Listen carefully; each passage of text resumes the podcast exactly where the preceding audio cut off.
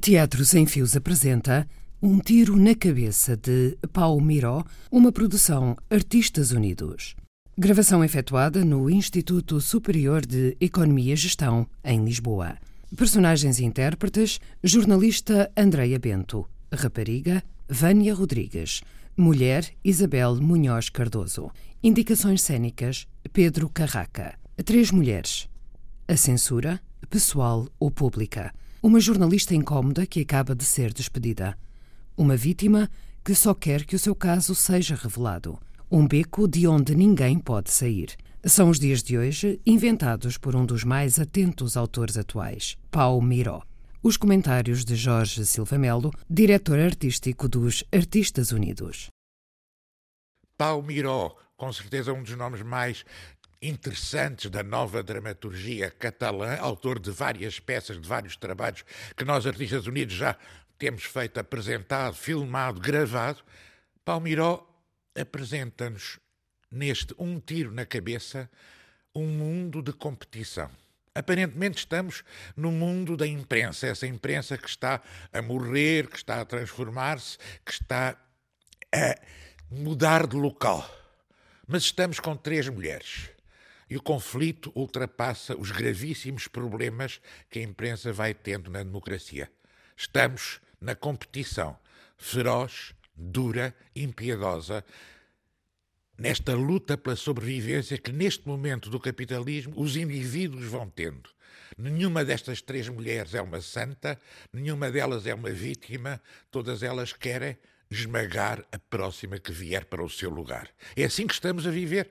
No capitalismo de agora, parece que sim. E Palmiró, em Um Tiro na Cabeça, peça original que ele escreveu para três atrizes suas amigas e que estreou em Rirona há dois anos, descreve-nos um mundo a que podemos dizer que é impiedoso. Mas é este. É este o nosso mundo da competição, da competitividade, da luta desigual entre forças que não sabem que o têm. Um tiro na cabeça. Um tiro na cabeça. Apartamento antigo. Há já alguns anos que a sala de estar foi convertida em escritório. Sofá, piano, livros. E de repente começou a chover. Eu estava a pensar nesta atrapalhada toda e de repente começou a chover. Estava uma luz incrível. O que quer dizer é que de vez em quando, mais de vez em quando do que se pensa, acontecem coisas simples, inesperadas e boas. Se calhar isto da chuva e da luz do céu não é o melhor exemplo, mas tu percebes. É a atitude com que recebemos o que nos acontece. Sabes quantas vezes tive a fantasia de que ia parar?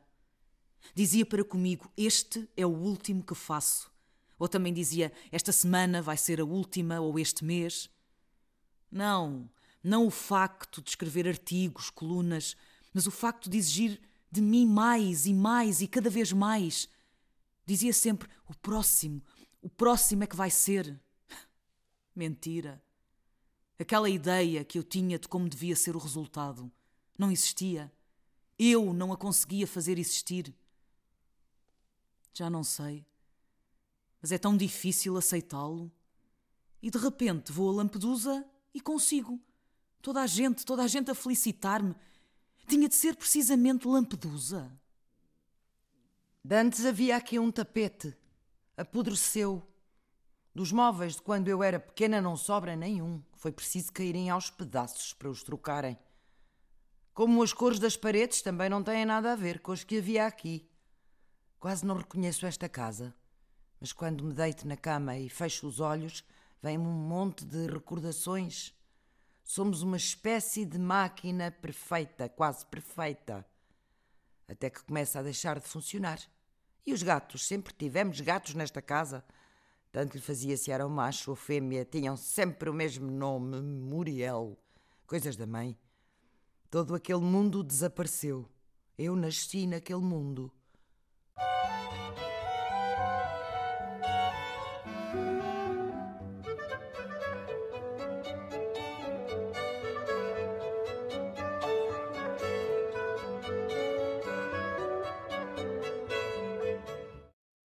uma Uma noite saí do escritório. Eram horas de encerrar o expediente e no estacionamento eu vomitei. De nojo. Há muito tempo que ignorava certas coisas repugnantes. Fingia que não existiam. De alguma maneira preparam-te para isso. À medida que vais subindo na empresa, a proximidade com os diretores aumenta, o trato muda. Sentes que fazes parte de uma família em que és uma peça importante, o trato é mais tocato lá. Contam-te coisas pessoais, partilham contigo as dores de cabeça que têm com a empresa, as dificuldades e as cotoveladas da concorrência, o esforço que fazem para não despedir trabalhadores, etc, etc. Era uma aproximação estratégica? Em qualquer dos casos, sem me aperceber, eles conseguiram que eu ignorasse certas coisas repugnantes. Tinha ido parar a uma grande empresa com um bom salário e as pessoas à minha volta também não diziam nada. Habituas-te a olhar para o outro lado. Toda a gente sabe que a perfeição não existe. E uma empresa alimentar funciona como todas as outras, só pensa em aumentar a margem de lucro. Tendo isso em conta, os controlos de qualidade podiam ser muito rigorosos. o que é que achas? As inspeções sanitárias são frequentes, mas se houver alguma irregularidade, as sanções são mínimas e os lucros altíssimos. É eticamente reprovável. Mas como é que queres obter lucro sem forçar um bocadinho a ética? Não tenho de te explicar nada sobre isto, dedicas-te ao jornalismo. Enfim. A da Alimentar, a minha empresa, ex-empresa, dedica-se a produtos moídos, especiarias, pimenta, curcuma, colorau. Por exemplo, a da Alimentar trabalhava com uma outra empresa que obtinha colorau a partir de resíduos de extração. O óleo essencial do pimento obtém-se por meio de solventes. A da Alimentar comprou toneladas desta porcaria, porque não tem outro nome, que embalava numas latas giríssimas. Lá isso eram. Queres um exemplo que se perceba melhor? Se mandares analisar frascos de açafrão, vais encontrar restos de pó de tijolo misturado com corantes proibidos. É fácil o consumidor não se dar conta. Eles trituram aquilo tudo, processam e diluem. Fica aquilo a que chamam doses saudáveis. Os fornecedores não têm escrúpulos, mas têm um bocadinho de sentido de humor. Mais coisas repugnantes: restos de excremento de rato na pimenta. E noutras especiarias chegaram a encontrar restos de excremento de cavalo. Ao princípio fiquei escandalizada, mas os meus colegas aconselharam-me a relaxar. Diziam que eram quantidades mínimas que nunca poderiam prejudicar a saúde dos consumidores. Mas um dia vomitei naquele estacionamento e disse basta. No dia seguinte fiz um relatório. Os meus chefes sabiam perfeitamente o que se passava, toda a gente sabia, mas eu comecei a seguir o protocolo que tinha andado a ignorar durante demasiado tempo. Tinham-me contratado para fazer controlos rigorosos de qualidade. Agradeceram. Foram muito simpáticos. Garantiram-me que iam corrigir aquelas irregularidades, mas não fizeram nada. E passou um mês. Avisei-os de que se não tomassem medidas eu enviaria o relatório às autoridades sanitárias e se as autoridades sanitárias não agissem, tornaria público o relatório. A partir daqui as coisas pioraram. O diretor de vendas disse-me que estavam muito desiludidos comigo. Eu não tinha sabido compreender a filosofia da empresa. Era como se eu os tivesse traído. Transferiram para tarefas administrativas enquanto decidiam se me despediam. Recordaram uma cláusula de confidencialidade. Não estavam inquietos por eu enviar o relatório à Segurança Alimentar. Não, isso não os preocupava nada. Uma parte do orçamento está destinada a pagar esse tipo de sanções ridículas. O que os preocupava era que eu fosse à imprensa. Por isso é que estou aqui. Naquela semana entraram-me em casa e roubaram-me o computador. Dois dias depois, o telemóvel no trabalho. Uma coincidência, pensei eu, mas na semana seguinte tive um acidente de mota. Um carro bateu-me por trás, fez-me cair e desapareceu. Há uma testemunha, mas nem ele nem eu conseguimos identificar o carro. Demasiadas coincidências, não. Na polícia dizem que é tudo muito inconsistente. Levei-lhes a participação do incidente com o carro, a corroboração da testemunha, a carta de despedimento e a queixa que fiz. Fiz queixa por despedimento sem justa causa. Temos de ir a tribunal. Quero deixar muito claro que o que te acabei de contar não é uma prática habitual nas empresas de alimentação. Impossível. Mas a da alimentar é um gigante no setor e, ao que parece, tem muito boas relações onde é preciso.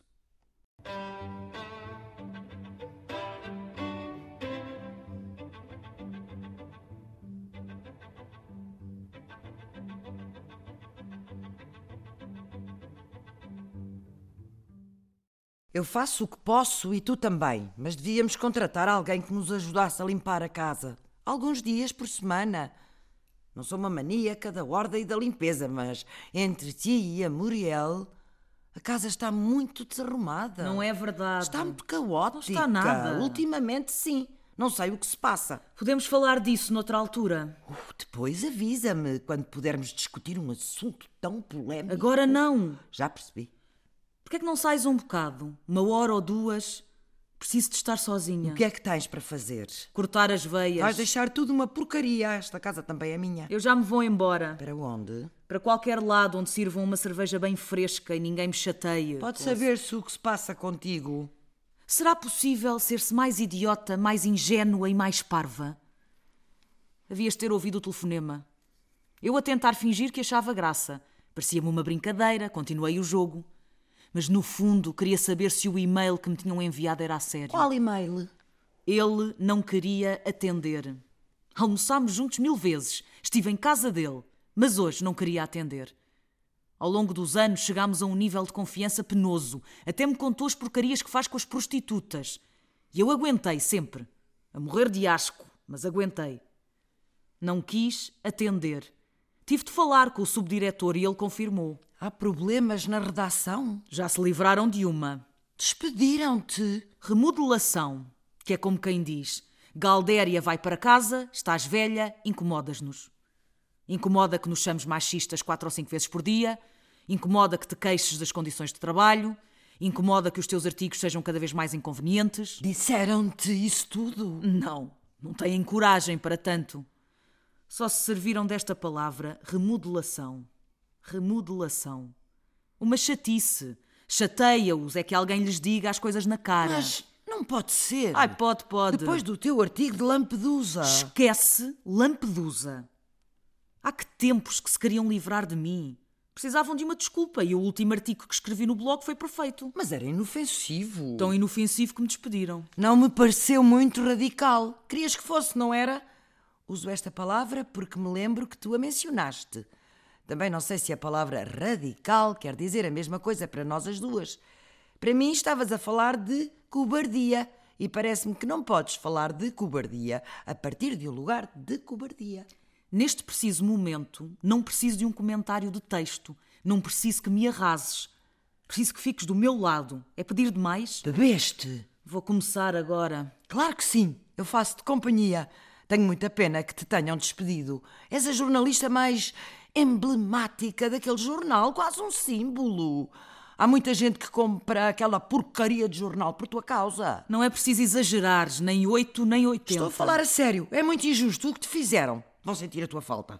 Continuam a despedir trabalhadores compulsivamente e ainda têm a lata de usar a desculpa da crise. Querem menos pessoas a fazer o mesmo volume de trabalho e querem pessoas novas, dóceis, a quem possam pagar uma ninharia e que aceitem com um sorriso nos lábios. Eu sou absolutamente prescindível. Pensava que a mim não me ia acontecer, mas aconteceu. Queres processá-los? Conheço um advogado ótimo, o Dr. Fernandes. Já te devo ter Faz falado milagres, nele. o Dr. Fernandes. Telefona-lhe. Não me faças rir.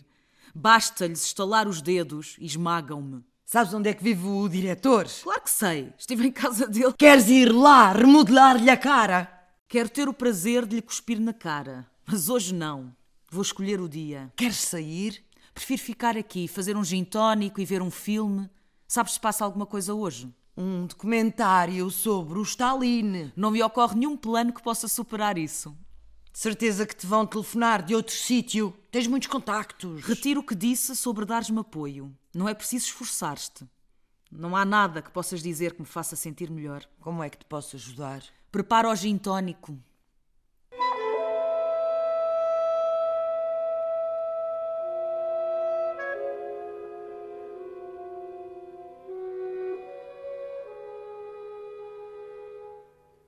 Eh, Estou a abrir uma exceção. Normalmente. Eu sei, obrigada. Mas as circunstâncias. Mas as minhas circunstâncias fazem com. E eu percebi, não tens de pedir desculpa. Muito bem. É um apartamento antigo. Cheira a apartamento antigo. Não é necessariamente mau. Tiras-me um peso de cima. É como em casa, como voltar à casa dos pais, um sítio onde acontecem coisas previsíveis. Gosto. Tens gatos? És alérgica. Não vou morrer. A Muriel. Muito original. Mas está fechada. Não é preciso. Vou gravar. Parece-me bem. Não preciso da tua autorização. Tinha percebido que normalmente era preciso dar autorização. É uma pura formalidade. Vamos saltá-la por algum motivo que me escapa? Dás-me a tua autorização? Claro que sim. Um bocado antigo, esse gravador. Se calhar com o Começamos. telemóvel. Digo isto para não termos trabalho em vão. Uma máquina tão velha pode falhar. Começamos. eh, Quando quiseres. Como é que te chamas? Gostaria que o meu nome não viesse a público, é possível. O que é que fazes? Estudei Engenharia Agroalimentar. Há uns anos comecei a trabalhar na empresa da Alimentar Limitada. Quantos anos? Podes ser mais precisa? Dois e meio. Dois e sete meses. Qual era o teu trabalho específico nessa empresa? Fiz diversas coisas. No final estava encarregada de dirigir os controlos de qualidade. Foste subindo. Aham. Gostavas do teu trabalho? A que importância que isso tem? Já vamos ver se tem ou não tem. O que importa são os factos e não estas... Estas? Não percebo esse género de perguntas. E o eu não que- percebo essa hostilidade. A qual hostilidade? Essa é tensão em relação a Em mim. relação a ti? Em relação a mim.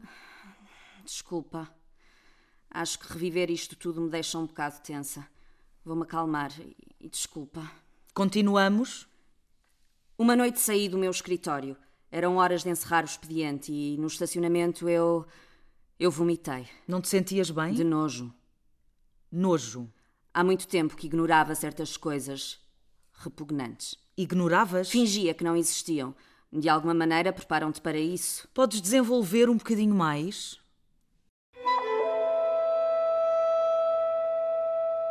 Para mim, o ideal do jornalismo seria como se alguém apontasse uma pistola carregada ao jornalista cada vez que tem de transmitir uma informação. Com a ameaça iminente de disparar se o que disser não estiver estritamente correto. Quando leio alguma coisa, seja o que for, gosto de ver a pessoa que está por trás. Não de saber a sua opinião sobre o tema em questão, mas de conhecer a pessoa.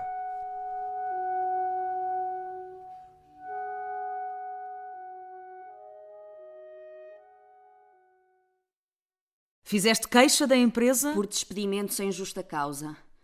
Temos de ir a tribunal. Muito bem. Já acabamos? Depois digo-te qualquer coisa. Também está aí o telefone do meu advogado, se quiseres falar com ele. Não me parece, mas obrigada. Está tudo bem? Passa-se alguma coisa? Não sei se sabes, mas despediram-me do jornal. Sim, li sobre isso, sim. Não me parece que te possa ajudar. Devia-te ter dito que não desde o princípio. Posso voltar no outro dia. Não vai mudar nada voltares no outro dia. Eu pensava que a tua história me poderia ajudar, mas não. Não me posso encarregar. de- Por que não? Por enquanto, a notícia, pelo menos entre estas quatro paredes, sou eu. A mim também me despediram. Não compares. Por que não? Escrever artigos, colunas, é a minha vida. Tu és nova. Dedicavas-te a encontrar restos de excrementos de rato em frascos de pimenta. Has de fazer muito mais coisas na vida, garanto-te. Respeito muito isso. Até onde posso respeitar. O que me fizeram também é injusto. Eu não tenho infraestrutura suficiente para investigar. Mas tens um blog que é lido por imensa gente. Como quem tem a metadona para ir deixando percursivamente. Desculpem incomodar-vos. Estamos a acabar. Fiz o jantar. Podes esperar um momento. Parei qualquer coisa para as três. Ah, não! Ela já se vai embora. Obrigada. Uma tortilha e um bocadinho... Ouviste o que te estou a dizer? Salada. Apetece-te uma salada? Obrigada, a sério. Vai para a cozinha, ela já se vai embora. Desculpem, mas estive a ouvir. Não te metas. Porquê é que não a ajudas? Já te disse que não te metas. Ela é muito boa pessoa e muito boa profissional. Agora está a atravessar um mau momento, mas vai ultrapassá-lo. Vais ultrapassá-lo. Eu é que estou a atravessar um mau momento. Vais ultrapassá-lo. E tu, e eu, as três. Agora vou trazer. Ela não Tra- fica para jantar e ponto final. Trago a garrafa do vinho. Eu não bebo. Mas vocês bebem, não? Relaxa, eu já me vou embora, não quero.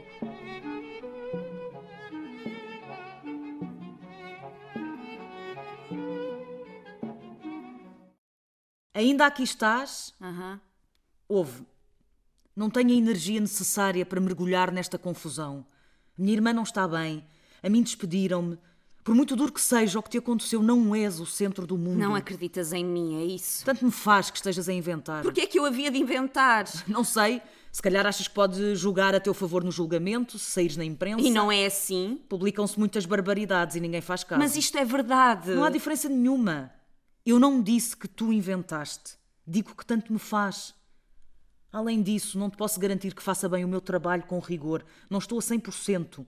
Ainda estou a recuperar da sacanice que me fizeram. Trabalhavas lá há muitos anos. Uns quantos? Quantos, aproximadamente? Para eu ter uma ideia. Mais de 20. Uh, Eu não sei se aguentava tanto tempo no não é mesmo... te preocupes, já não há empregos assim. Tu também encontraste excrementos de rato em algum lado. Desculpa?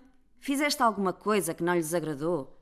Questionaste-os? Incomodaste-os de alguma maneira? Gostava de te poder dar uma explicação heroica, mas não me parece que seja o caso. Então o que é que se passou? Não fazias bem o teu trabalho. Terias de lhes perguntar a eles. Estão a fazer uma redução de quadros. É o que dizem.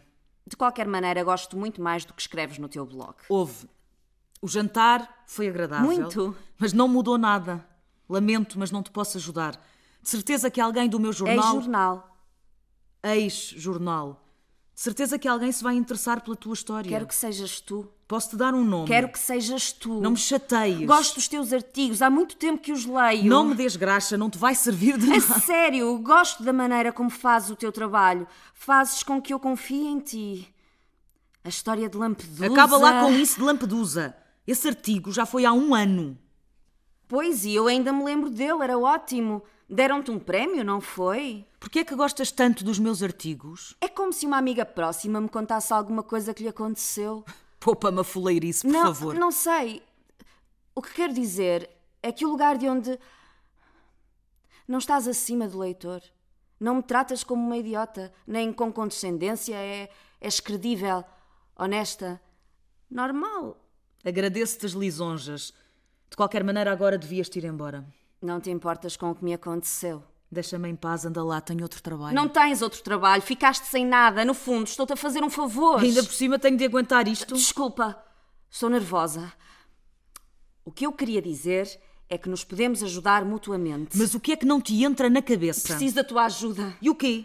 Eu sou a única jornalista deste mundo? Não insistas mais. Volto-te a dizer, ainda tenho alguns contactos, faço um telefonema. Sabes quantas vezes tive de contar isto antes de vir parar a ti? Não sou a primeira. Fantástico, cada vez gosto mais de ti. Fui a uma data de jornais, de rádios e toda a gente me disse a mesma coisa: que neste momento não há lugar para a minha história. Ao meu ex-jornal também. É curioso que tu tenhas esquecido de referir esse pormenor. Ninguém me ligou nenhuma. Ninguém. Não quero sacar nada daqui. Tanto me faz o julgamento. Só quero que o que aconteceu sirva de alguma coisa, ainda que seja Nem pequena. penses em chorar. Achas que eu estou tão desesperada que vou aceitar um trabalho que toda a gente recusou? Sai da minha casa de uma vez por todas. Mas não vês que é uma boa história para ti, David contra Golias? É disso que Sai! falas? Posso deixar o meu número para o caso de mudares de ideias? Já o tenho. Pelo simples não. Vai-te embora.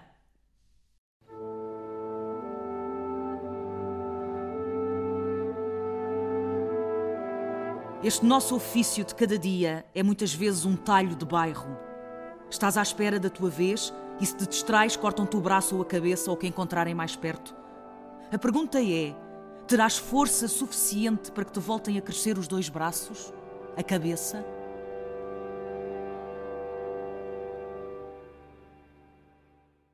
Onde é que estás?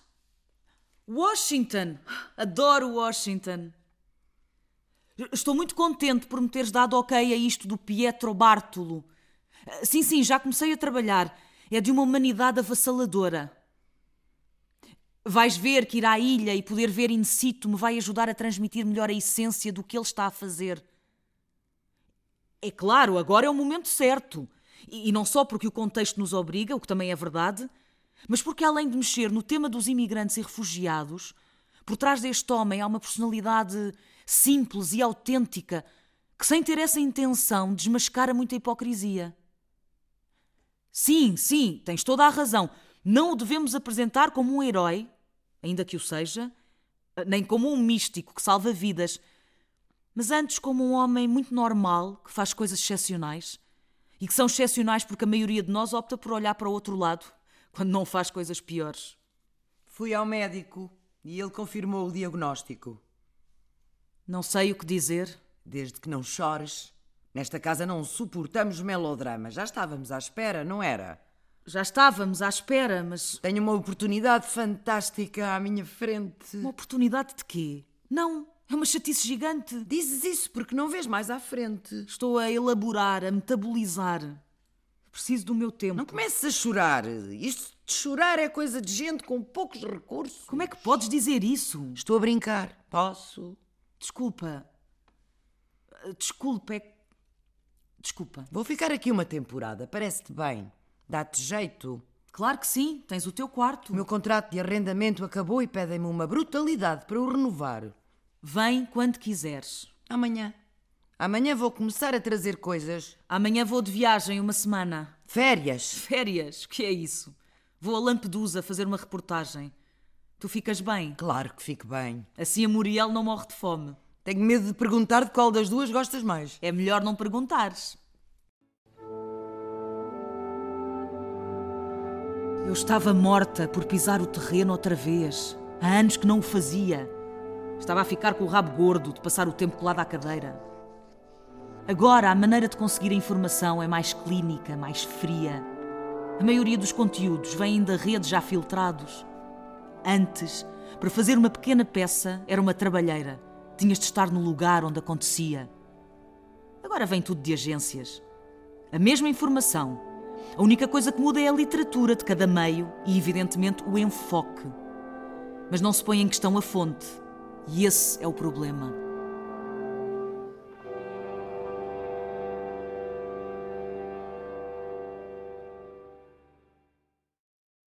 Escrevi um conto, o último. Não penso escrever mais nenhum. Quantos é que eu terei escrito? Mil? Como é que nunca os contei? Esta mania de contar tudo? Não imaginas como odeio a tartaruga tomásia. Mas as crianças são muito agradecidas. Devias-te ter dedicado a escrever contos infantis. Serias muito mais como eu. Se calhar teríamos competido uma com a outra. De certa maneira foi o que fizemos. Tu mais do que eu tens esse caráter difícil. Havia uma gaivota no terraço com o pescoço torcido. Não, isto não é o conto, é real. Não me distraias. Estava ali há dias. Ninguém tirava de lá o cadáver, já sabes como são os vizinhos. Tiraste-o tu? Agora já repousa no contentor. Que nojo. Usei luvas. Afligia-me muito saber que havia tanta putrefacção aqui em cima. Aqueles bichos têm bactérias multiresistentes. Vais trabalhar até muito tarde? Acho que não, mas. Não quero que se torne a repetir nesta casa a cena da outra noite. Qual cena? Duas raparigas de pijama. Essas duas raparigas somos eu e tu? De pijama a ver um documentário sobre o Stalin. Somos pessoas etéreas. Só se fores tu. Eu sou da mística dos pés na terra e olhos abertos, já sabes. Rendo-me. Estou bloqueada. Queres ir ao bingo um bocado? Um pouco de diversão? Fazia-te... O gin é terrível. Depende de como corre a noite. E no dia seguinte ainda é pior. Quando voltares à carga, isso escreve-se sozinho, vais ver. Não sei se vale a pena continuar a manter o blog. Por que não? Perdi o ânimo. Sem a pressão que havia no jornal. Não sei. Ainda não consigo acreditar. Como é que tu fazes para não te afundares? Cá vamos nós outra vez. A tua vida é objetivamente uma porcaria. Obrigada. Digo isto com toda a pena do mundo. Muito pior do que a minha. O que já não é dizer pouco. E mesmo A minha assim, vida é estupenda. como é que te consegues autoenganar tão bem? Tu gostas de te preocupar.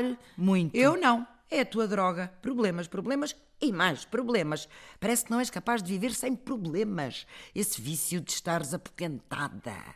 E a tua compulsão de encontrar o lado positivo em tudo? Pura sobrevivência. Mas estávamos a falar de ti. Não sei se me apetece muito. Estás sempre a queixar-te de que o jornal não te deixa fazer as coisas à tua maneira, de que andam sempre em cima de ti. E agora que tens a oportunidade de dizer o que quiseres, agora que és livre, independente, agora perdes o ânimo. Ai, agora faz-te falta a pressão. Em que é que ficamos? Enviaram-me um e-mail por engano, nem se deram conta. Outro! O diabo que os carregue! É para o almoço que fazemos todos os anos na praia. Incluíram-me sem querer. No fim do e-mail, sugeriam às pessoas que lessem o meu blog para passarem um bom bocado. É um elogio. Não era nesse sentido. A sério? Acharam foi parva a minha insistência em dar lições de jornalismo. A condição humana é assim. Quando alguém cai, os outros riem-se. Não estava à espera de tanta indiferença. Dos colegas, dos leitores. Uma manifestação teria sido suficiente? Saíram mais dois colegas de investigação. Também os mandaram embora? Decidiram ir-se embora porque lhes tinham censurado uns artigos em que o governo não ficava muito bem visto e não aceitaram. Eu também devia ter saído antes que me despedissem. O que é que eu andei a fazer estes anos todos? Tenho de responder eu? Disse a mim própria que era combativa, incómoda. Mas no fundo, eu sabia que limites é que podia ultrapassar ou não, joguei o jogo. Habituaste-te a não ver mais além do que te convinha. É o que faz a maioria das pessoas, não te castigues. E porquê é que não vi? A nossa própria mediocridade não nos deixa ver a mediocridade. Estou a abusar. Achas que sou medíocre? Não, claro que não. É só uma maneira de dizer. És muito responsável e perfeccionista. Sou boa rapariga. Uma rapariga obediente. Não és uma hooligan. Tu própria acabaste de dizer que não ultrapassaste certos limites. Se quiseres, eu finjo que não ouvi. Pensei que tinhas as ideias mais arrumadas. Queres o quê? Que eu te diga que és uma grande profissional e que toda a gente respeita muito. Eu não preciso que me faças sentir um zero porque já me sinto uma porcaria, percebes isso? Não vês que estás a lutar contigo mesma? Pergunto-te se percebes isso. Chegou aquele momento em que é impossível conversar contigo? Estou cansada. Eu vou vestir o pijama e dormir. Porquê é que não dás uma oportunidade à rapariga que veio cá no outro dia? Seria um bom artigo para te restabeleceres. Não estou assim tão desesperada. É grave o que ela contou. Tanto me faz. Esqueci-me que és perita em deixar as pessoas penduradas. Tens de ir buscar isso agora? Fazia-te bem deixar de pensar só em ti, nem que fosse por um momento. Estávamos a falar de trabalho.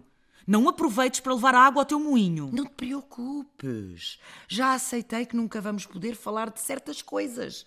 Tentei uma série de vezes, mas tu és uma parede. Mas falar de quê? De ti, de mim, do que nos aconteceu. Sei que custa muito, mas para mim é importante. Há um prazo de validade, bem sabes. Dizes que não fazes de propósito e eu tento acreditar em ti, mas acabas sempre por acertar nos meus pontos vulneráveis. Se mudares de ideias, parece que passa um documentário sobre a ascensão do Hitler ao poder.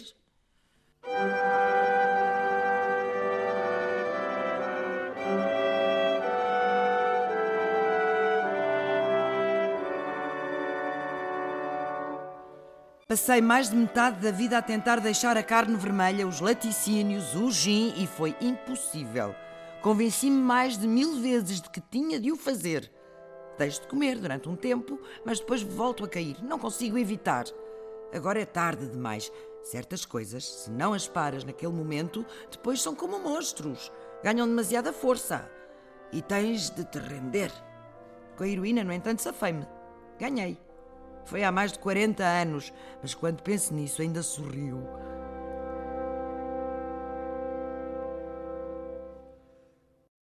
Ainda demora muito. Deve estar quase a chegar. A casa de banho cheira a pavilhão desportivo. Gastam muito em lexívia. Ultimamente a sociedade devora-nos. Não é caso para tanto. A minha casa é pior. Como se tivesse havido uma tempestade aqui dentro. Mas as tempestades também trazem coisas boas. A ti, por é exemplo. Obrigada. Nunca me tinham dito uma coisa assim. Foste providencial para ela. Era um momento muito delicado. E de repente apareces tu, como por artes mágicas. Ela não te vai dizer, mas está muito entusiasmada. Sou eu que tenho de estar agradecida. É uma grande jornalista. Pois é. Custa-me imaginar que a tenham despedido. Toda uma vida dedicada a este trabalho, todo o prestígio que tem, e livram-se dela assim, sem mais. Ninguém se lembra do prestígio passados os dias. Se calhar há mais qualquer coisa, não achas? Mais qualquer coisa. Que explique o despedimento dela. Ela terá falado nisso? Não sei se te estou a perceber. Vocês têm uma boa relação? O que é que tu me estás a perguntar exatamente? Não estou a perguntar nada, é só que. Não confias nela? Claro que sim, porque é que não havia de confiar? Se calhar ela não está a 100%. Não é isso. Mas está a esforçar-se muito. Tens de ter paciência se ela cometer algum erro. Ela vai conseguir. Não precisas de me convencer, a sério. Foi um golpe muito duro para ela e não só profissional. Ela não estava à espera, mas vai fazer um bom artigo e chegar ao fim. Não só profissional? Em que sentido? Tinha muito boas relações com o diretor do jornal. Eram bons amigos. Amigos. Bons amigos. Só bons amigos. Parece-te pouco? Não houve mais nada. Mais nada? Entre eles. Sabes? Não. Não sei. Sabes sim. Ela nunca me contou. Chama-se ler nas entrelinhas. Ela andou com muitos na vida, é o que se diz. Mas parece-me que com o diretor só havia uma boa amizade. Em todo o caso, nós não falamos muito dessas coisas. Falam de quê? De história. Gostamos muito de história. Sempre viveram juntas. Esta é a casa onde crescemos quando éramos pequenas. Ela ficou cá. Eu, há uns tempos, voltei. Mas tinham-se distanciado? Uhum. Tínhamos-nos distanciado. Por alguma coisa? A vida. As relações familiares têm momentos delicados. Somos duas mulheres solitárias, independentes. Cada uma faz a sua vida. Foi sempre assim. Claro que acontecem coisas, claro que aconteceram coisas. Que aborrecimento se assim não fosse. Mas gostamos muito uma da outra. Há pouco tempo acabou o contrato do apartamento onde eu estava e iam-me subir a renda de uma maneira criminosa. Esta cidade enlouqueceu. Entre isso e o meu. E a convivência é boa, passado tantos anos? E este interrogatório? Não é nenhum interrogatório, pareceu-te. Não sei, fazes muitas perguntas. Desculpa, não queria ser indiscreta. Pois começavas a ser. Estavas a fazer-me sentir desconfortável. Abrimos-te as portas desta casa, ela está a esfalfar-se para denunciar o que te aconteceu. O que é que queres mais? Lamento. Ando muito angustiada desde o acidente. Deixaram-me o medo gravado no corpo e às vezes baralho-me. e- Aqui podes estar descansada, queremos ajudar-te. A sério que agradeço muito o que ela está a fazer. Foste tu que a convenceste. Contribuí. Mas ninguém me fez caso. Como é que ninguém se interessou pela tua história? É muito inquietante. Até dava um filme. Garanto-te que eu não o ia ver. Desculpa. Imagino que tenhas passado um mau bocado. É de formação profissional. O que é que fazes? Escrevo contos infantis, mas vejo histórias em todo o lado, até na fila do supermercado. E consegues ganhar a vida? Vendi os direitos lá fora e fizeram uma série. Milagrosamente sobrevivi durante muitos anos. Agora já não. Agora é tudo muito diferente. Irreconhecível, pelo menos para mim. Ela escreve artigos e tu contos. A nossa mãe também escrevia. A tua irmã já escreveu literatura? Alguma coisa. Mas nunca deixou ninguém ler. Nem a ti? É muito perfeccionista. E misteriosa. Reservada. Escreve sobre o quê, sabes? Não faço a menor ideia. E não gostavas de saber? Não darias tudo para bisbilhotar nos cadernos dela e ler alguma Eu coisa? nunca faria isso. Imagina que ela tem tudo fechado à chave numa gaveta. Um dia esquece da chave num lugar visível e diz que só volta para casa à noite. Não te ias sentir tentada? Podes confessar, eu não lhe digo nada. Tu és divertida quando De queres. certeza que vai levar uns quantos segredos para a tumba. Quem não vai? Respeito-a muito, mas não me parece uma pessoa fácil. Deve ser do seu caráter, o seu orgulho. Estou enganada. Como toda a gente. Estou outra vez a ser indiscreta. Um bocadinho. Impertinente. Um bocadinho. Hum, lamento. Vou parar. E tu? Eu? Porquê é que estás a fazer isto A tudo? fazer o quê? Porquê é que é uma questão de vida ou de morte que a tua história seja publicada? Acreditas assim tanto no jornalismo? Tu acreditas mais na literatura? Não fujas mais, anda, mostra-te um bocadinho. Não confio nos grandes jornais, mas. Mas foi a primeira porta que foste bater. Pelo que disseste. Maravilha-me essa tua propensão para ouvires as conversas dos outros. E voltas a fugir. eh, Queres saber? O que é que queres saber? A minha irmã é boa pessoa. Não é perfeita, mas tem um coração enorme. É frágil, sabes? Sempre foi. É preciso ter cuidado com elas, está bem? Quando éramos pequenas, se alguma rapariga ou algum rapaz a chateava mais do que era tolerável, aparecia eu, aqui, onde me vês, e fazia-os engolir um punhado de areia. Vou dar o almoço a Muriel. A casa é tua.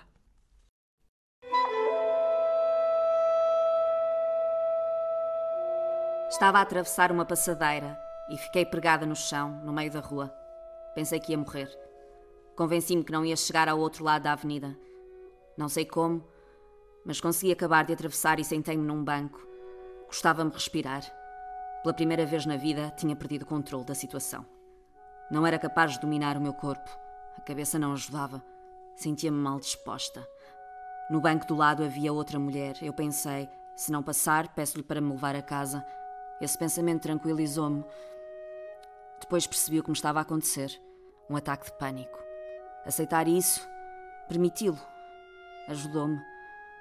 Cinco minutos depois levantei-me e voltei para casa. Para casa? Quer dizer, para o meu quarto para poder pagar o aluguer do quarto, encher a minha gaveta do frigorífico e de vez em quando, muito de vez em quando, comprar umas cuecas. Tenho de me multiplicar em trabalhinhos de caca. A soma não chega a ser um salário digno. Não tenho namorado, não tenho filhos e quero ter. Sim, quero ter. E sim, angustio-me muito, muitíssimo, se calhar demais. Infelizmente, não podemos escolher como as coisas nos afetam. De que me serve ter dois cursos? De que me servem as boas, as ótimas notas que tirei? Todas as renúncias que fiz, que continuo a fazer, de que me servem? O meu instinto de sobrevivência dá sinal. De há uns tempos para cá estou disposta a qualquer coisa para conseguir um trabalho digno. Não, sexo não, imbecil.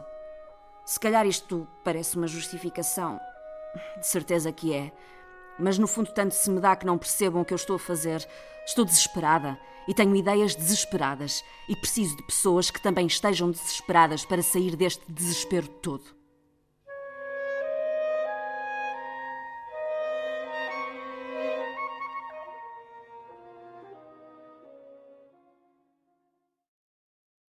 É tarde, Pensei que ia acabar mais cedo. correu bem. Ainda tenho algumas pessoas em quem posso confiar. Contactos. Foi preciso um esforço, porque não tinha vontade de ver nenhum dos meus colegas. Porquê? Não se portaram muito bem comigo. Estavas à espera de mais solidariedade quando te mandaram embora. Acho que sim. Eu também. Quando me mandaram embora, quero eu dizer. São criaturas frágeis e invejosas, como eu. Como toda a gente. Estás um bocado estourada. Se a esta altura do campeonato tudo fosse entusiasmo, eu devia ir ao médico. Qual é o passo seguinte? Estou cheia de vontade de ver o meu pesadelo publicado. Tenho as peças todas, agora só me falta ordená-las e começar a escrever. Posso te ajudar de alguma maneira? Tenho algumas perguntas. Pergunta o que quiseres. Não quero que me escape nenhum pormenor antes de começar a redigir. És sempre tão cuidadosa antes de escrever? Dedico muito tempo a polir os artigos. Não é métrica, é jornalismo. Podes servi-lo cru, não é preciso cozinhá-lo tanto. O meu ritmo de trabalho é de outro século. Tu escreves? Não. Qualquer coisa. Em que é que ficamos? Uma espécie de diário, mas só para mim. E não tens a intenção de o publicar? Nenhuma. Não tem nível suficiente. Agora toda a gente publica. Mas enfim, concentremos-nos na tua história.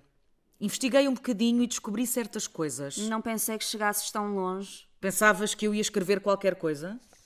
Estou impressionada. Algumas informações que não batem certo.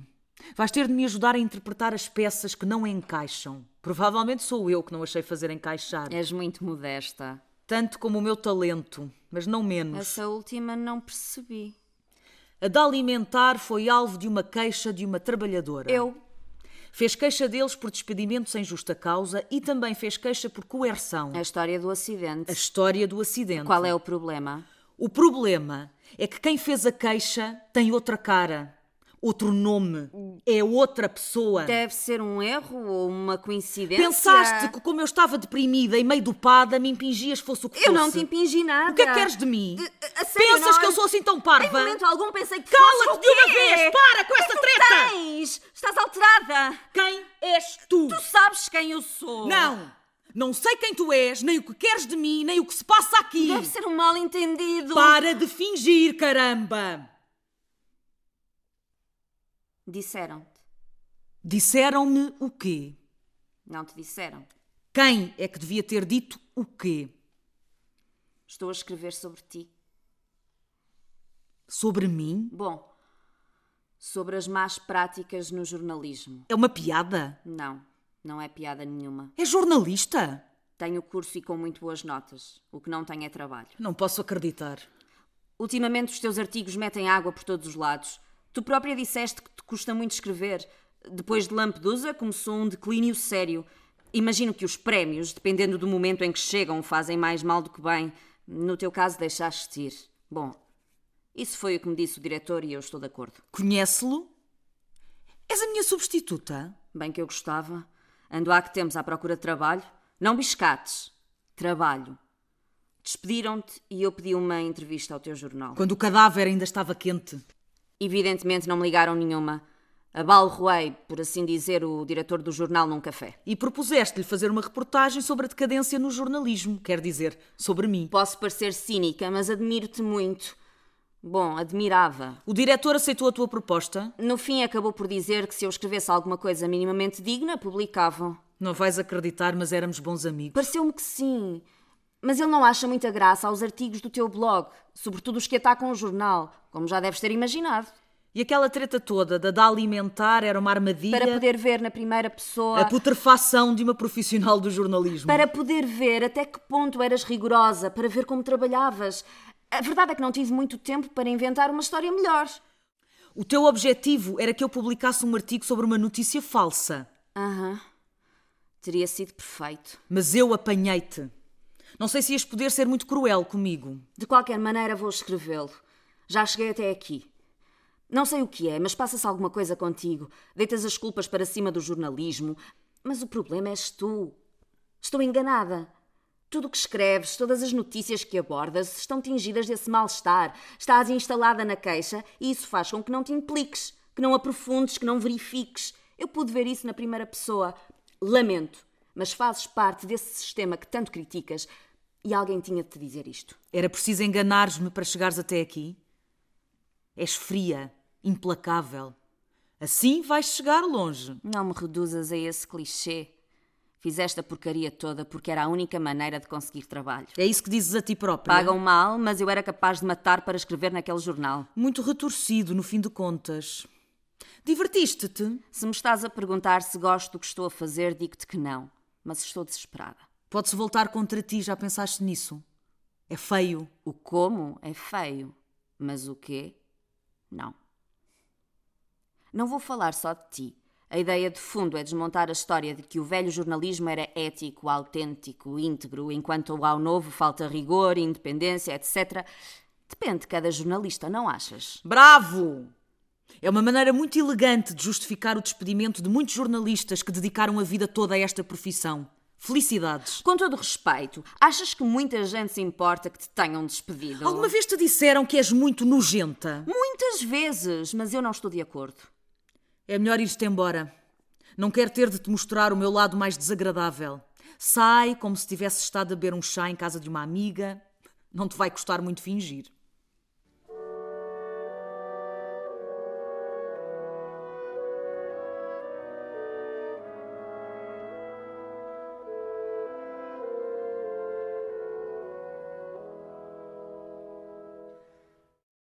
Passa os dias e tu vais esquecer, vais largar isso, muito simplesmente.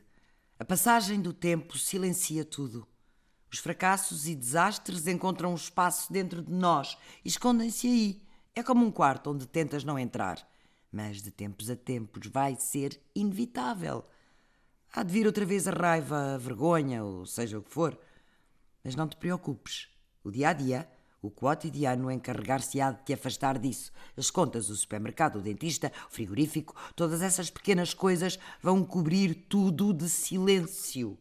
Camadas de problemas insignificantes que te vão afastar dos problemas reais. A Muriel não está bem. O que é que ela tem? Não come, não bebe, não se mexe, não está com bom ar.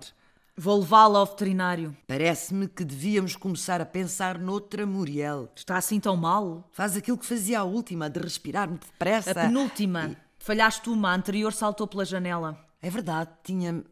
Hum, Como os anos passam. O que é que fizeste com tudo o que estava em cima da mesa? O que estava em cima da mesa, Os meus cadernos, os papéis. arrumei um bocadinho. Onde é que estão? Não sei. Onde é que estão? Parece-me que deitei tudo fora.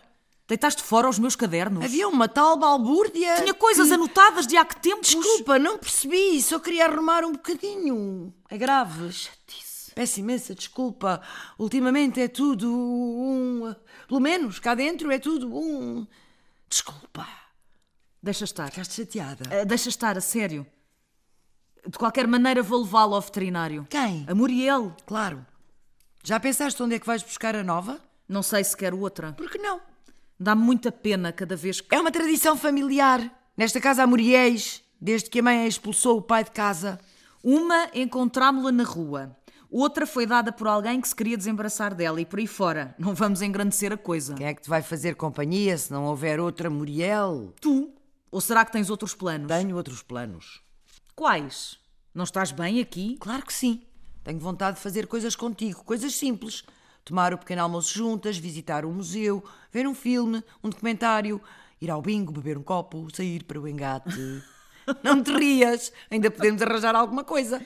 Tu mais do que eu, obviamente. Estás maluca. Olha quem fala.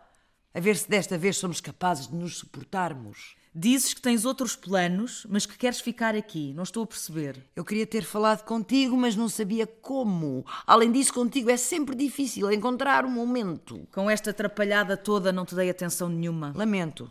De certa forma, fui eu que te empurrei para aceitares a história dela. Meti-me nisto sozinha, não te preocupes. Mas não falemos mais de mim.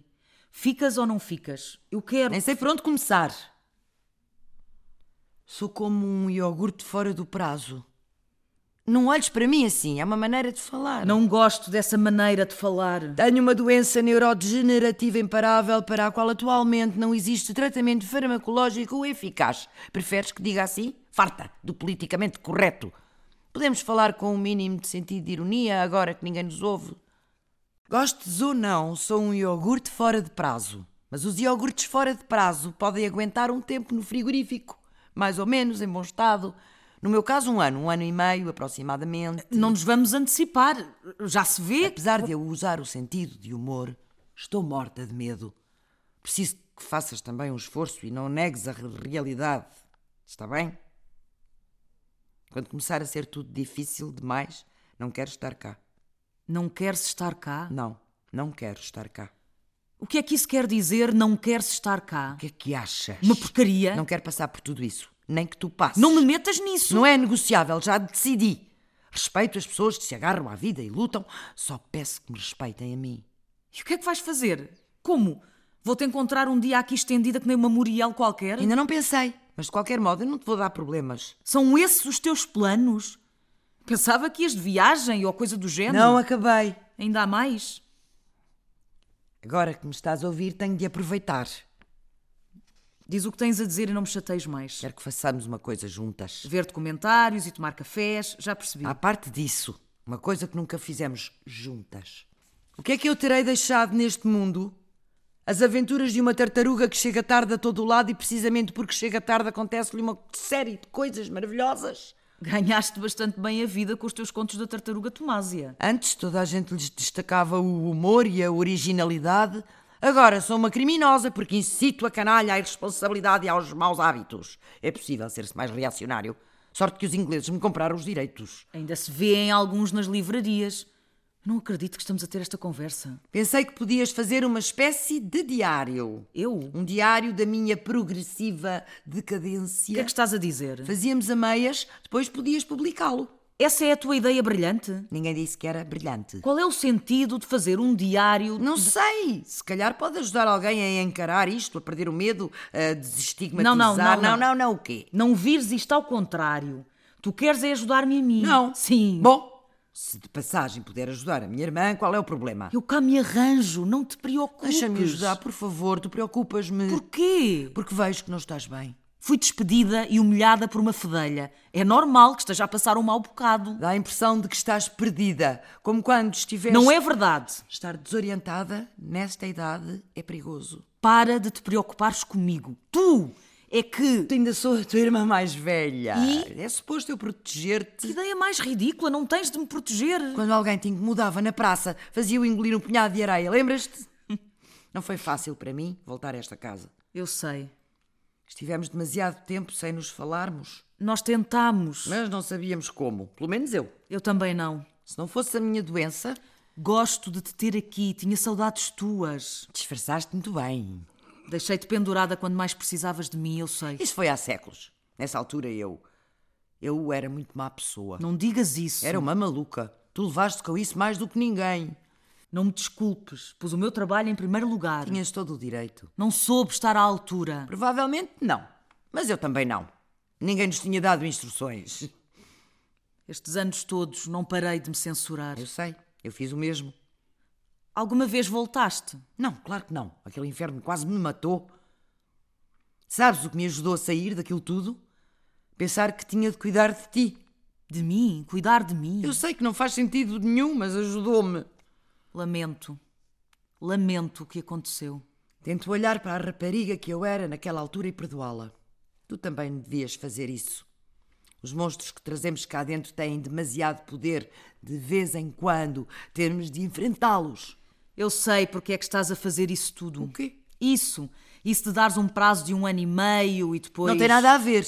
Para mim, não és um fardo, nem vais ser. Porquê é que não me deixas cuidar de ti quando chegar o momento? Seria uma boa maneira de. De eu te perdoar?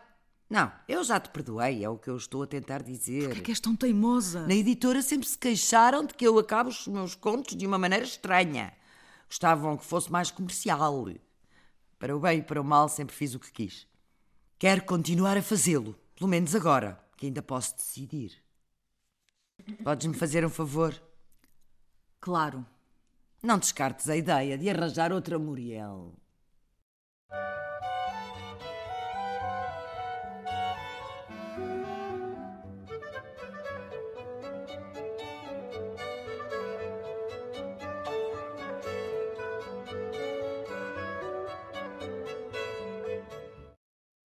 Encontrei a tua irmã a descer as escadas. Vai ao bingo.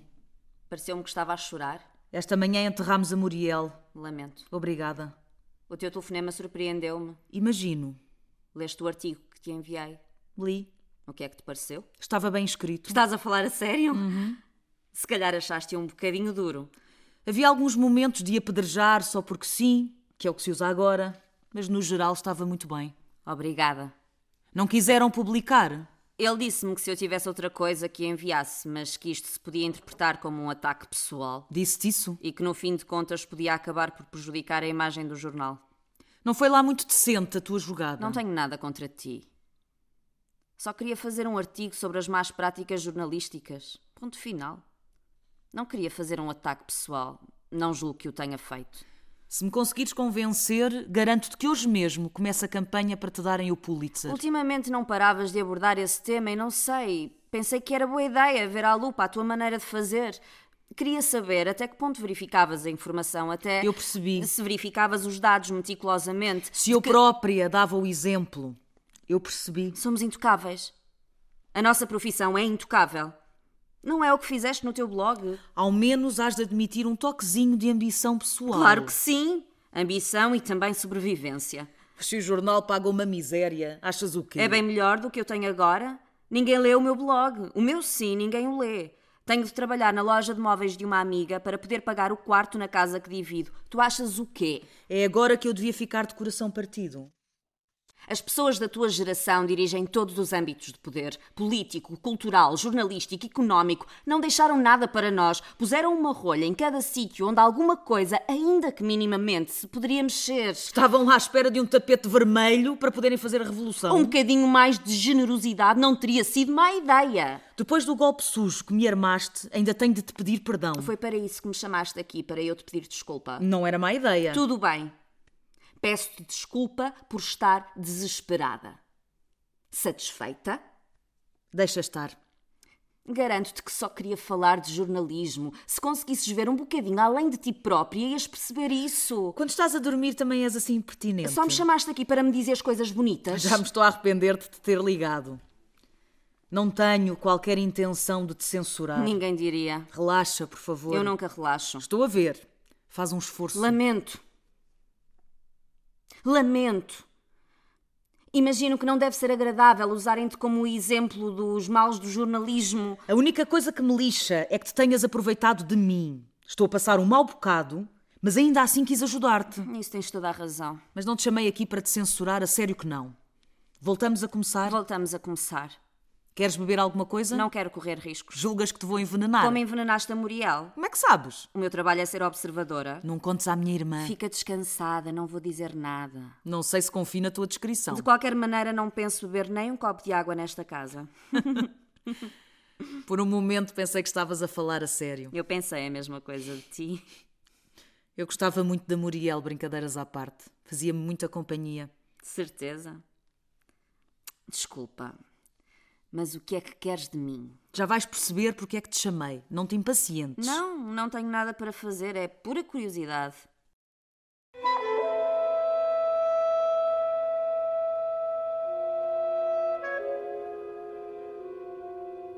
Decidi parar. Parar completamente. C'est fini. Foi ontem. De repente, começou a chover. Eu estava a pensar nesta porcaria toda e de repente começou a chover. E olhei para o céu um momento, parei a olhar para ele. Havia uma luz incrível. Relaxei como não relaxava há anos. Sabes quantas vezes tive a fantasia de que ia parar? Dizia para comigo: Este é o último que faço.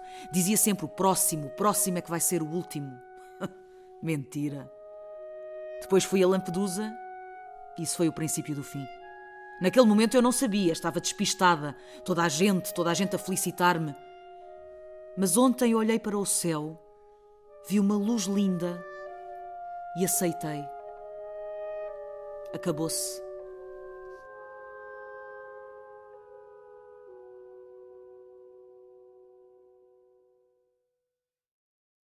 Dizes isso para me fazer sentir culpada, para me torturares. Tirei um peso de cima. Apesar de me ter calhado o papel de jovem ambiciosa, isto tudo está-me a afetar mais do que parece. Não tem nada a ver contigo. Lamento dizer-te que não és o centro do mundo. É uma questão exclusivamente pessoal. E vais te dedicar a quê? Ao macramé? Tens razão no que disseste. Não estou bem e culpabilizo o jornalismo. A ideia que eu tenho na cabeça do que é este ofício está a desaparecer. Provavelmente já desapareceu. Eu não interesso para nada. Além disso, estou cansada. É preciso muita energia para uma pessoa se manter nesta profissão e a, a minha acabou. Estás a falar a sério? Eu sabia que mais cedo ou mais tarde me iam despedir. Eles livram-se sem contemplações das mulheres da minha idade. O diretor, de quem fui amiga durante muitos anos, começou a afastar-se de mim há algum tempo, como que a preparar-me para o que aí vinha. Ele é assim tão cobarde. Custou-me a aceitar, mas no fundo ele fez-me um favor. Eu sabia que o dia ia chegar, mas quis fazer alguma coisa, antecipar-me. Não podia permitir que, depois de toda uma vida dedicada a este ofício, que me pusessem na rua como se nada fosse. Não sei como é que consegui convencê-la a deixar-me ir a Lampedusa. Eu estava morta por pisar o terreno outra vez. Estava a ficar com o rabo gordo de passar o tempo colado à cadeira. Ele disse-me que sim, como quem me concede uma última vontade antes de me pôr na rua. Foi o que eu pensei mais tarde. Mas claro, depois deram-te o prémio e ele pensou melhor, imagino. Mais que pensar melhor, esperou até encontrar outro momento. Quando as pessoas pensarem em ti, vão se lembrar daquela reportagem. Foste das primeiras a descobrir o Pietro Bartolo neste país. Encontrei-me duas vezes com ele naquela semana em Lampedusa. Demos-nos muito bem. Ele passa muitas noites no pequeno cais da ilha à espera da chegada das embarcações. Perguntei-lhe se podia ficar ao lado dele e viver como era uma daquelas noites. Ele disse que sim, que se o fizesse com respeito podia acompanhá-lo. E fizeste a reportagem. E volto a dizer que era ótima. Escrevia quando cheguei ao hotel de madrugada de uma tirada. Não queria dramatizar. Só falar da humanidade do Pietro Bartolo. Aquele homem desativou rapidamente o meu ego de jornalista. Sem ter essa intenção, é capaz de desmascarar a hipocrisia da Europa com um só olhar. Foi duro, mas senti-me afortunada por poder ser testemunha daquilo tudo. Quando acabei de escrever, percebi logo que me faltava qualquer coisa. Não tinha força suficiente. Acrescentei a história daquela mulher e do filho. Acrescentaste. Inventei-a. Inventada? Completamente. Não acredito. Como um conto. Porquê? O mais incrível de tudo foi darem-me um prémio por um artigo falso, não te parece? E porquê é que me estás a contar isto? Achas que posso continuar a fazer artigos sobre más práticas jornalísticas? Era a primeira vez que o fazias? Que inventavas uma notícia? A primeira e a última. Foi por instinto de sobrevivência. Não sejas tão dura contigo própria. Isso acontece constantemente na nossa profissão. Tudo depende da finalidade com que o fazes. Neste caso. O que é que eu fui lá fazer? Denunciar o comportamento da Europa? Não! Salvar o meu couro, foi por isso que lá fui. A minha tentativa desesperada de me salvar vinha antes daquelas pessoas. Será que temos de os utilizar, de os massacrar até este nível de baixeza? Desde aquele dia, há como que duas tempestades dentro de mim. Uma contra o que fiz, contra o conto lacrimogéneo que inventei, e a outra contra este ofício, e que há muito tempo me custa reconhecer. Porquê é que não dás outra oportunidade a ti própria? Agora é a tua vez. Agora és tu. Esta rolha que eu sou deixa de sê-lo. Não sei o que te dizer. Não é preciso dizeres nada. Mas continuo sem perceber o que tu esperas de mim. Uma palmadinha nas costas? Um abraço? És jornalista, não és? Então escreve. Queres que eu escreva um artigo sobre. Sobre o que eu te acabei de contar. Porquê é que não o fazes tu? Tens todo o direito de retratares. Prefiro que sejas tu. Se calhar este artigo já te o compram. Mas isso é como dares um tiro na cabeça. Se calhar sim. Mas agora tenho outras coisas para fazer que para mim são mais importantes. Cuidar da tua irmã. Estar com ela. Dás-me um copo de água? Claro. Obrigada. Vou ter de fazer algumas perguntas. As que quiseres. Começamos? Começamos. Emprestas-me o teu gravador?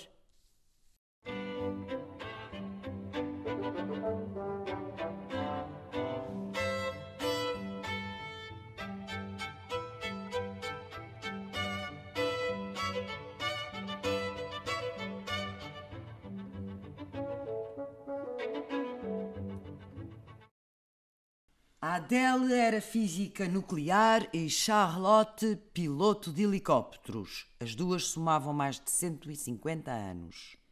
Há muito tempo que as duas se tinham reformado. Decidiram passar os últimos anos das suas vidas num vilarejo marítimo, afastadas das frialdades nórdicas de onde provinham. Jantavam todas as noites na pensão onde estavam alojadas. As duas tinham travado uma amizade difícil de destrinçar. Agora estão a jantar num restaurante de uma aldeiazinha algarvia, com entrada sopa de peixe e depois o peixe do dia. Rodovalho. Vinham veranear com os respectivos maridos, foi assim que se conheceram. Eles morreram. A filha de Charlotte tentou convencer a mãe a voltar para casa, mas ela recusou a oferta. Já tinha feito muitas coisas na vida que não lhe apeteciam. Por exemplo, lançar bombas no Afeganistão do seu helicóptero. Cansou-se e pediu à empresa que a transferissem. Passou a ser piloto de testes, ou seja, testava a resistência dos helicópteros a baixas ou altas temperaturas, um dia no Ártico, outro na África do Sul. É menos apaixonante do que parece. Trabalhou sempre na mesma empresa, ganhou muito dinheiro. Clara traz o prato principal para a mesa. Adele pede licença por um momento e vai à casa de banho. A partir de certa idade, a incontinência não perdoa. E muita sorte ainda ir a tempo de reagir. A Adele recomenda à Charlotte que comece a comer que não espere. Em vez disso, Charlotte observa o caminhar frágil e desconjuntado da sua companheira de mesa. Recorda o outono passado, quando a amiga ficou doente. Pouca gente pensou que se ia safar, mas a Adele safou-se. Charlotte levava-lhe todas as noites a sopa que ia buscar à pousada onde jantavam sempre e fazia-lhe companhia. Falavam pouco, não tinham obrigação de o fazer, nenhum incômodo. Charlotte já tinha cuidado do seu marido, tinha uma certa experiência e, sobretudo, muita paciência. Clara aproxima-se da mesa e interrompe os pensamentos de Charlotte. A senhora Adele ficou trancada no lavabo. Chamou por si. Não estava a ouvir os gritos. Charlotte fez que não com a cabeça e vai logo para a casa de banho. É certo que as duas estavam bastante surdas. As poucas conversas que tinham eram sempre num volume que disputava com a discrição. Não consegues sair? Não consigo sair! Charlotte tenta abrir a porta da casa de banho, mas não consegue. Adele grita lá de dentro. O peixe vai ficar frio! Então Charlotte pergunta amavelmente: Abriste o trinco? Faz-se silêncio.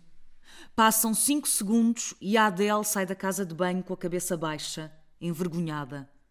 Não era a primeira vez que tinha um descuido daquele género. Tinham-na diagnosticado há um ano. O futuro reservava-lhe golpes baixos como este e piores. À mesa, acabaram o prato principal em silêncio. Duas semanas depois, a Adele deu um tiro na cabeça na varanda do seu apartamento, mas não acertou. A varanda gozava de uma vista privilegiada. O espetáculo do céu, quando o sol se punha, era das coisas mais impressionantes que os seus olhos tinham visto. Decidiu saltar.